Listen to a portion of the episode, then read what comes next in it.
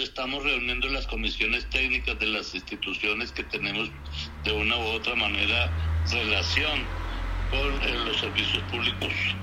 Y posteriormente eh, seguramente habrá unas reuniones con los prestadores de servicios públicos, eh, con las organizaciones y ojalá pues desde luego con las organizaciones de usuarios también que pueden presentar algunas observaciones.